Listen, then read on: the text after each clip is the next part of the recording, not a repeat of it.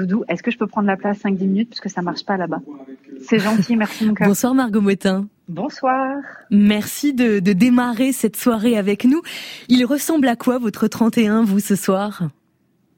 À une soirée pyjama avec mon amoureux. c'est vrai, vous êtes pas 31, euh, pas grande fête. Bon, de toute façon, cette année, c'est un peu compliqué, mais...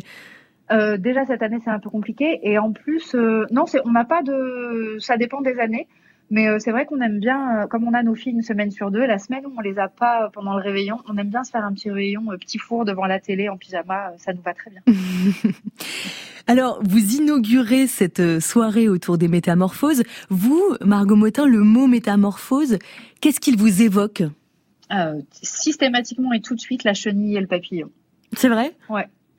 Déjà, parce qu'on euh... entend parler de chenilles et de papillons de plus en plus dans, dans vos bandes dessinées et aussi quand on vous suit ouais. sur les réseaux sociaux, on, on, on, sent que depuis plusieurs années, vous êtes revenu à, à vos premières amours parce que vous venez de la campagne, vous étiez oui. euh, venu vivre euh, dans la grande ville, et oui. puis euh, vous êtes retourné vivre. À... Oui, dans la campagne, donc retour retour à la terre.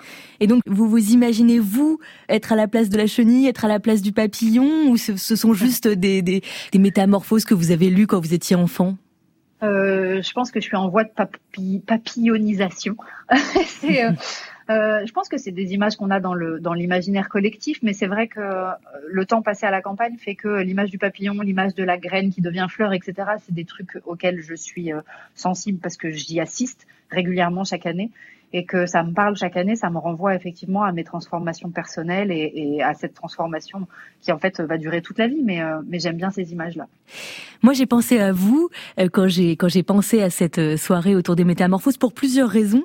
Euh, déjà parce que euh, vous, vous parlez dans plusieurs de vos bandes dessinées, notamment dans la dernière euh, qui s'appelle Le printemps suivant, qui est chez Casterman, mais aussi dans la tectonique des plaques qui était sortie en 2013. Ouais. Vous, vous, parlez de, de votre changement d'espace, de lieu, et on sent que c'est vraiment une, une métamorphose. Est-ce qu'il y a eu un déclic à un ouais. moment pour partir? Euh, le déclic, ça a été l'amour, hein, on va pas se mentir. C'est-à-dire que l'amour de ma vie, il, habituait, il habitait à 800 km, ça faisait vraiment long et ça faisait peu de temps partagé. Et puis, euh, et puis quand je suis venue le voir euh, ici au Pays Basque et que j'ai redécouvert cette région que j'avais connue gamine, mais dont j'avais peu de souvenirs, je me suis pris une telle claque que ça a été évident. Euh, le, le, voilà, ça a vraiment été les deux déclencheurs et ça s'est fait très vite après ça. Et ça a été simple de partir? Ouais, ça a été hyper simple, mais ça a été, ça aurait pu être hyper compliqué, mais je pense que j'étais tellement décidée dans ma tête et dans mon cœur que ça s'est fait très vite et très simplement. Je garde pas le souvenir d'un truc compliqué du tout. Et quand vous êtes arrivé, vous le racontez donc euh, dans, dans, votre bande dessinée, vous avez d'abord consacré pas mal de temps à euh, justement essayer de d'investir un espace. Alors il y a un moment où vous êtes chacun dans une maison avec votre amoureux. Justement, vous n'êtes pas tout de suite dans la même maison, euh, ouais. et, et, ensuite vous vous vous installez dans, dans la même. Euh, mais il y a, y a vraiment un moment comme ça où, euh, où, où vous prenez le temps de, de comprendre l'espace, de de vous dire ok comment je vis ici? Euh, oui, c'était c'était nécessaire parce que après des années de vie parisienne, euh, le truc le plus marquant en arrivant dans le sud-ouest, c'est que le rythme de vie est pas du tout, du tout le même et que les priorités sont plus les mêmes non plus. Donc il y avait vraiment cette nécessité de prendre un temps euh, d'adaptation pour bah ouais pour se pour se fabriquer une nouvelle façon de faire quoi. D'ailleurs vous dites que euh, vous, avez moins travaillé pendant un an et demi pour vivre justement pleinement ce moment-là. Mm. On s'autorise pas si souvent que ça dans la vie de, de se dire je prends euh, six mois, un an, un an et demi pour me poser, pour vraiment euh, prendre le, le temps de vivre l'instant du moment. Non, c'est vrai. Mais après, ça s'est fait de façon. Euh, Paco m'avait dit quand tu vas vivre ici, tu vas travailler moins, mais tu vas travailler mieux. Je le croyais pas et ça m'a beaucoup angoissée au départ parce que j'étais un peu une workaholic qui avait besoin de tout le temps travailler pour euh, se prouver des choses. Euh, et c'est vrai que quand je suis arrivée ici, l'appel du dehors, il était si fort que je me suis rendu compte que je pouvais effectivement travailler beaucoup plus efficacement sur des durées plus courtes de façon à aménager mon temps différemment. C'est un luxe, mon métier me le permet et ma vie de freelance me le permet, mais c'est vrai que euh, euh, quand je dis j'ai travaillé moins, en fait, c'est juste en termes de temps passé à travailler. Parce que finalement, j'ai travaillé vachement mieux. J'ai moins traîné sur les réseaux, j'ai moins perdu mon temps sur des trucs euh, un peu chronophages. Et c'est ça qui m'a permis d'avoir le temps de m'adapter à cette nouvelle vie.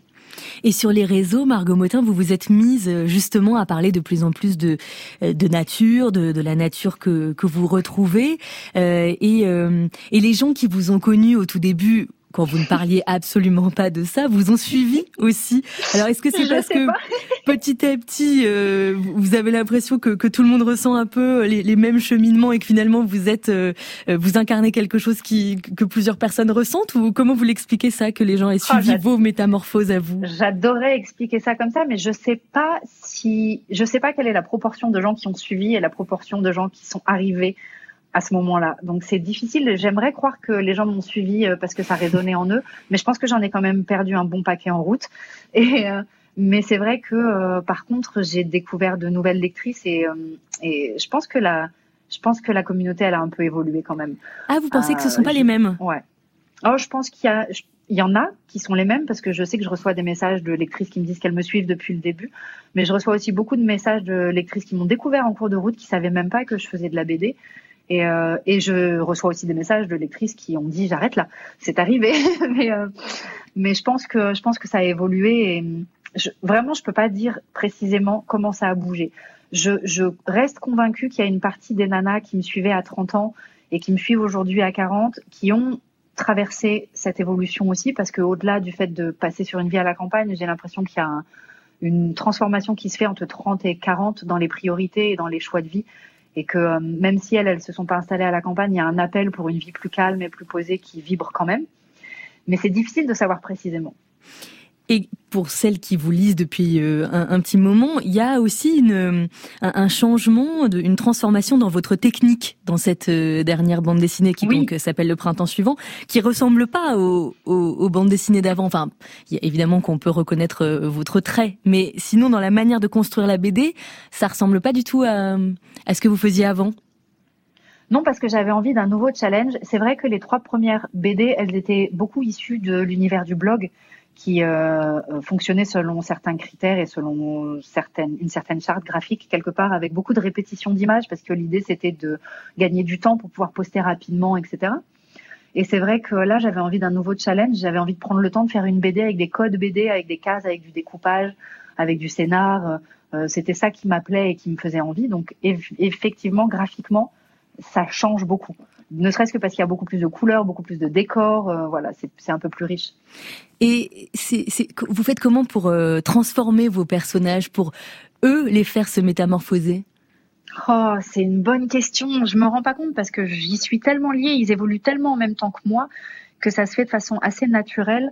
Maintenant, je sais qu'il y a eu des périodes, il y a toujours des petits points euh, dans la chronologie, un moment où je me dis tiens j'ai envie d'aller vers ça ou j'ai envie d'aller vers ça, et c'est des influences qui vont me permettre de, de, bouger. Je sais que par exemple pour ce dernier album, l'influence euh, de l'école Disney, elle a été vachement marquante pour moi.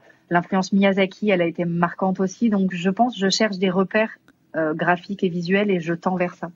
Et j'ai pensé aussi à vous pour parler des métamorphoses parce que euh, vous, vous vous déguisez dans, dans plusieurs de vos bandes dessinées. En, tout cas, votre personnage a euh, toute euh, toute une palette de, de vêtements possibles et ça, ça se retrouve vraiment et dans la dernière et dans toutes les autres.